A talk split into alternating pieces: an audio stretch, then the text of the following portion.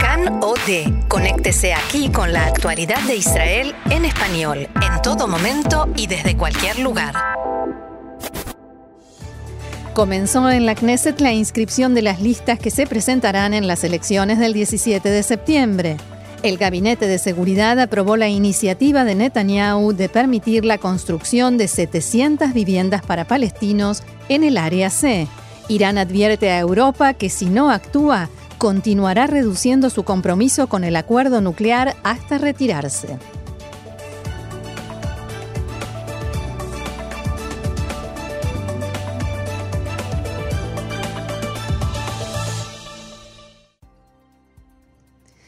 Vamos entonces al desarrollo de la información que comienza con política, porque en la Knesset comenzó el proceso de inscripción de las listas de candidatos de los partidos que se presentarán en las elecciones del 17 de septiembre próximo.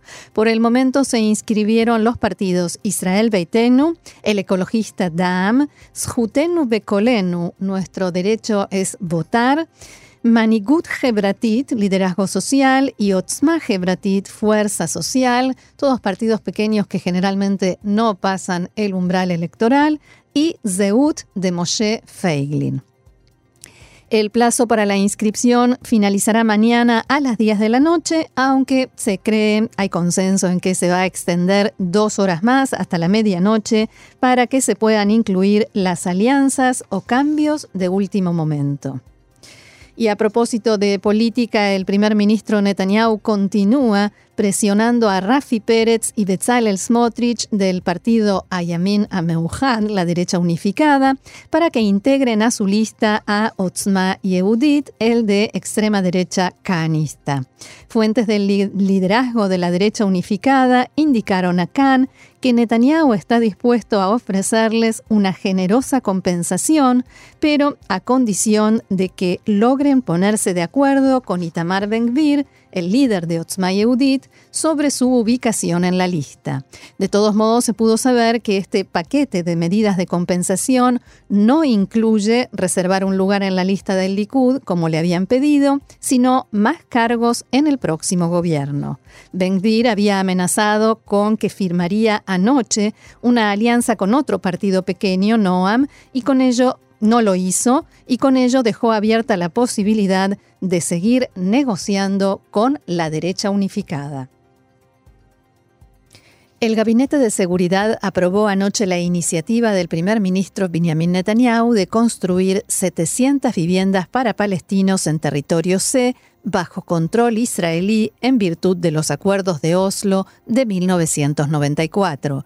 Luego de dos días de debates, debido a la oposición de varios de los ministros que integran el gabinete, la medida fue aprobada por unanimidad en una ronda de consultas telefónicas. Esta decisión, recordemos, fue objeto de severas críticas por parte de partidos de derecha y de organizaciones de colonos judíos en los territorios. Un ministro del gabinete que dialogó con Khan y pidió no ser identificado, dijo que esto no sucedía desde hace años y que este es un gabinete mucho más práctico que el anterior. Por su parte, el embajador de Estados Unidos en Israel, David Friedman, se refirió anoche a este asunto en declaraciones a la cadena norteamericana CNN y coincidió en que se trata de algo que no sucedía desde hace mucho tiempo. Abro comillas, es muy importante para nosotros mejorar la calidad de vida de los palestinos y creemos que es algo bueno y beneficioso tanto para israelíes como para, palestinos, palabras del embajador David Friedman. De todos modos, en Israel las críticas continúan. El parlamentario Oded Forer del partido Israel Beitenu declaró esta mañana a Cannes cuando Avigdor Lieberman era ministro de Defensa, se aprobó la decisión en el gabinete de evacuar las construcciones palestinas ilegales en el área C, como Han al-Ahmar, que el primer ministro Netanyahu se comprometió a evacuar antes de finales del año pasado. Ya hemos pasado la primera mitad de este año y no sucedió nada. No solo que no evacuaron, continuó el parlamentario Oded Forer, sino que ahora también dicen, les daremos 700 unidades de vivienda. Puede ser que el gobierno esté ocupado ahora en legalizar asentamientos palestinos. También el primer ministro habló sobre el tema este mediodía. Netanyahu realizó una, recorrida por Gush Etzion en la margen occidental. En el asentamiento de Efrat dijo que ningún poblador será evacuado y que el lugar continuará construyéndose y prosperando.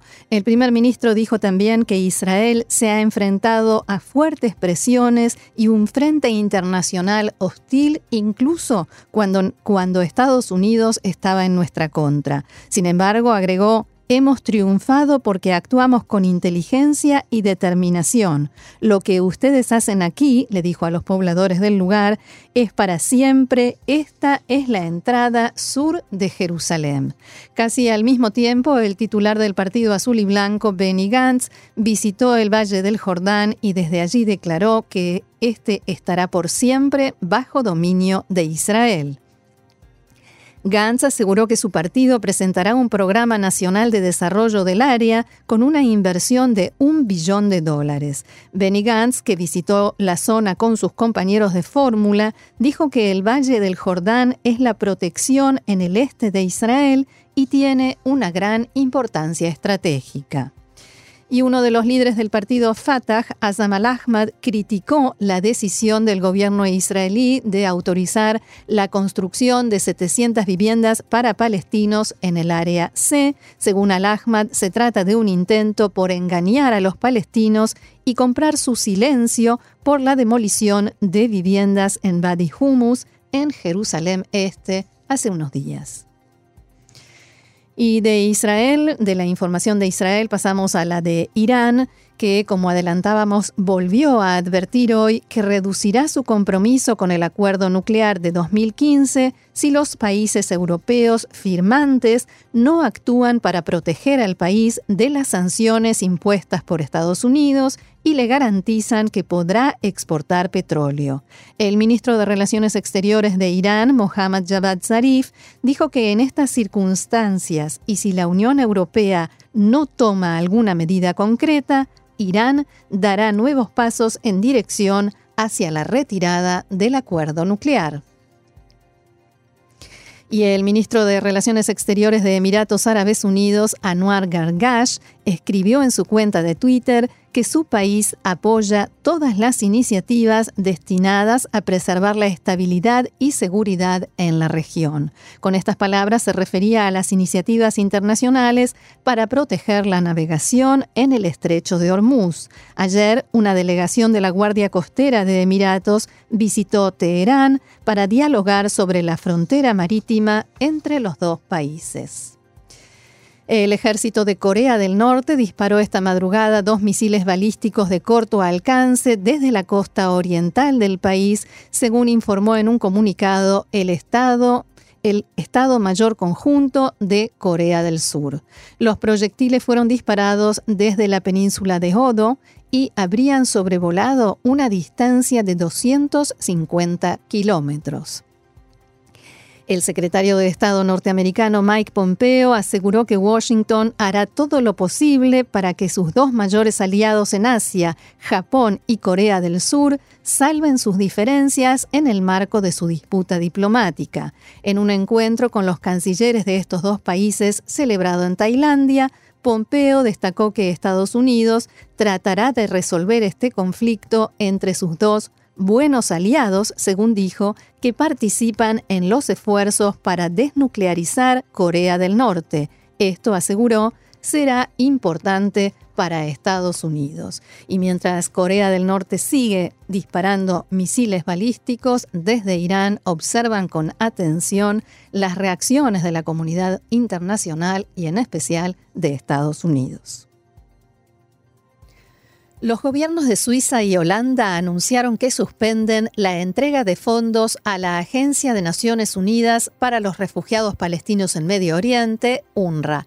Desde el Ministerio de Relaciones Exteriores suizo indicaron que ya hicieron su contribución anual, que es de más de 22 millones de dólares, pero al mismo tiempo explicaron que han decidido suspender cualquier contribución adicional a UNRWA a la espera de los hallazgos de los investigadores de Naciones Unidas que están examinando un informe sobre el manejo de la institución.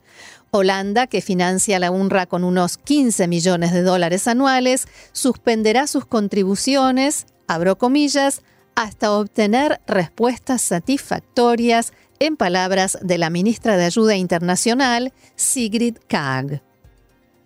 Un informe interno de la agencia detalla supuestos abusos de poder registrados en el seno del equipo directivo de la organización.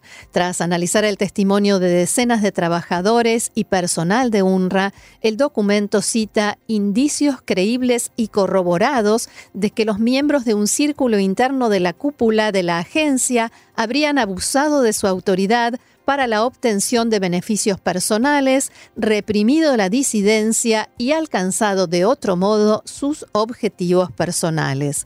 El informe alega que el círculo interno en cuestión está conformado por el comisionado general, el ciudadano suizo Pierre Krahenbull, la comisionada general adjunta Sandra Mitchell, que renunció a su cargo recientemente, el jefe de personal, Hakam Shahwan, que dejó la agencia a principios de julio, y la asesora principal del comisionado general, María Mohamedi.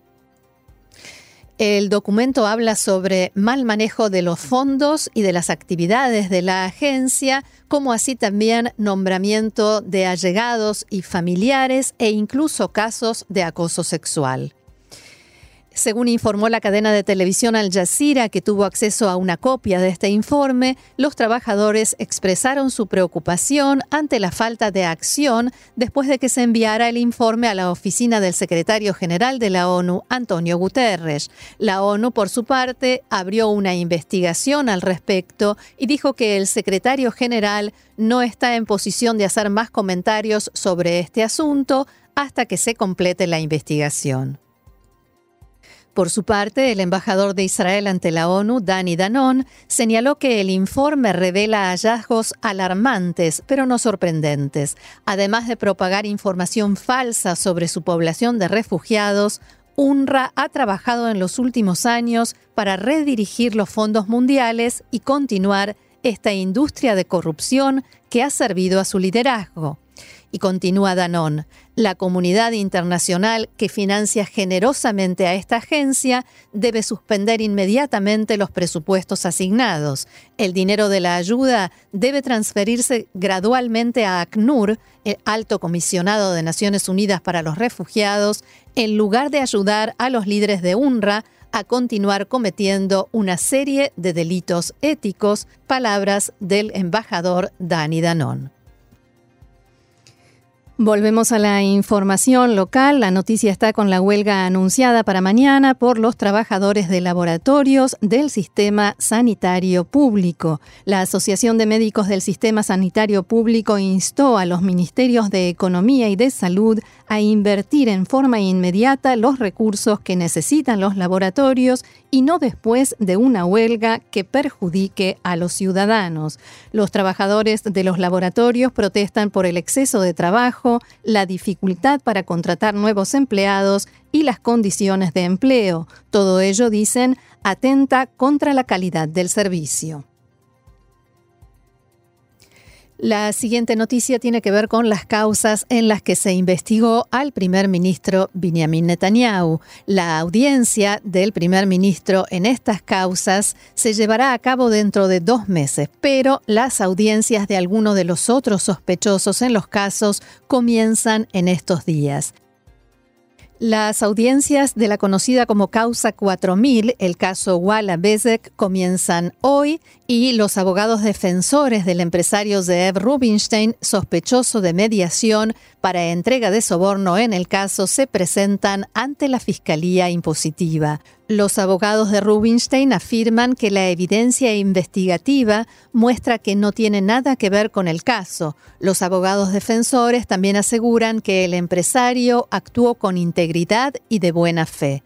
En la causa 4000, recordemos, se investiga una supuesta relación de la compañía de telecomunicaciones Bezek con su regulador, el Ministerio de Comunicaciones, que estaba a cargo de Benjamin Netanyahu hasta febrero de 2017, supuestamente a cambio de una cobertura positiva y favorable para Netanyahu y su familia en el sitio web Walla, ambas en manos del empresario Shaul Alovich. Rubinstein es una persona cercana a Netanyahu y a la familia Alovich y es sospechoso de haber mediado entre el primer ministro y Shaul Alovich tanto sobre el contenido del sitio web Walla como sobre los beneficios regulatorios para Bezek. La audiencia se lleva a cabo sin Rubinstein, que vive en Nueva York, pero el empresario llegará a Israel si se decide enjuiciarlo. Dentro de dos semanas se llevarán a cabo las audiencias de Shaul e Iris Alovich, sospechosos de los delitos de soborno y obstrucción de la justicia en esta causa. En la misma fecha se realizará la audiencia con el editor del diario Idiota Jaronot, Arnon Moses, sospechoso de haber entregado soborno en la causa 2000. Esta causa trata sobre conversaciones grabadas que Netanyahu mantuvo con Moses, que recordemos es responsable de uno de los diarios de mayor circulación en Israel. Se investiga si Netanyahu propuso impulsar una legislación que perjudique al principal competidor de Yediot, Israel Ayom, a cambio de una cobertura más halagadora y positiva de sí mismo y de su familia en Yediot. Analistas israelíes indican que la celebración de estas audiencias en esta etapa y sin ninguna postergación indica que el Ministerio de Justicia no tiene la intención de posponer las otras audiencias, incluidas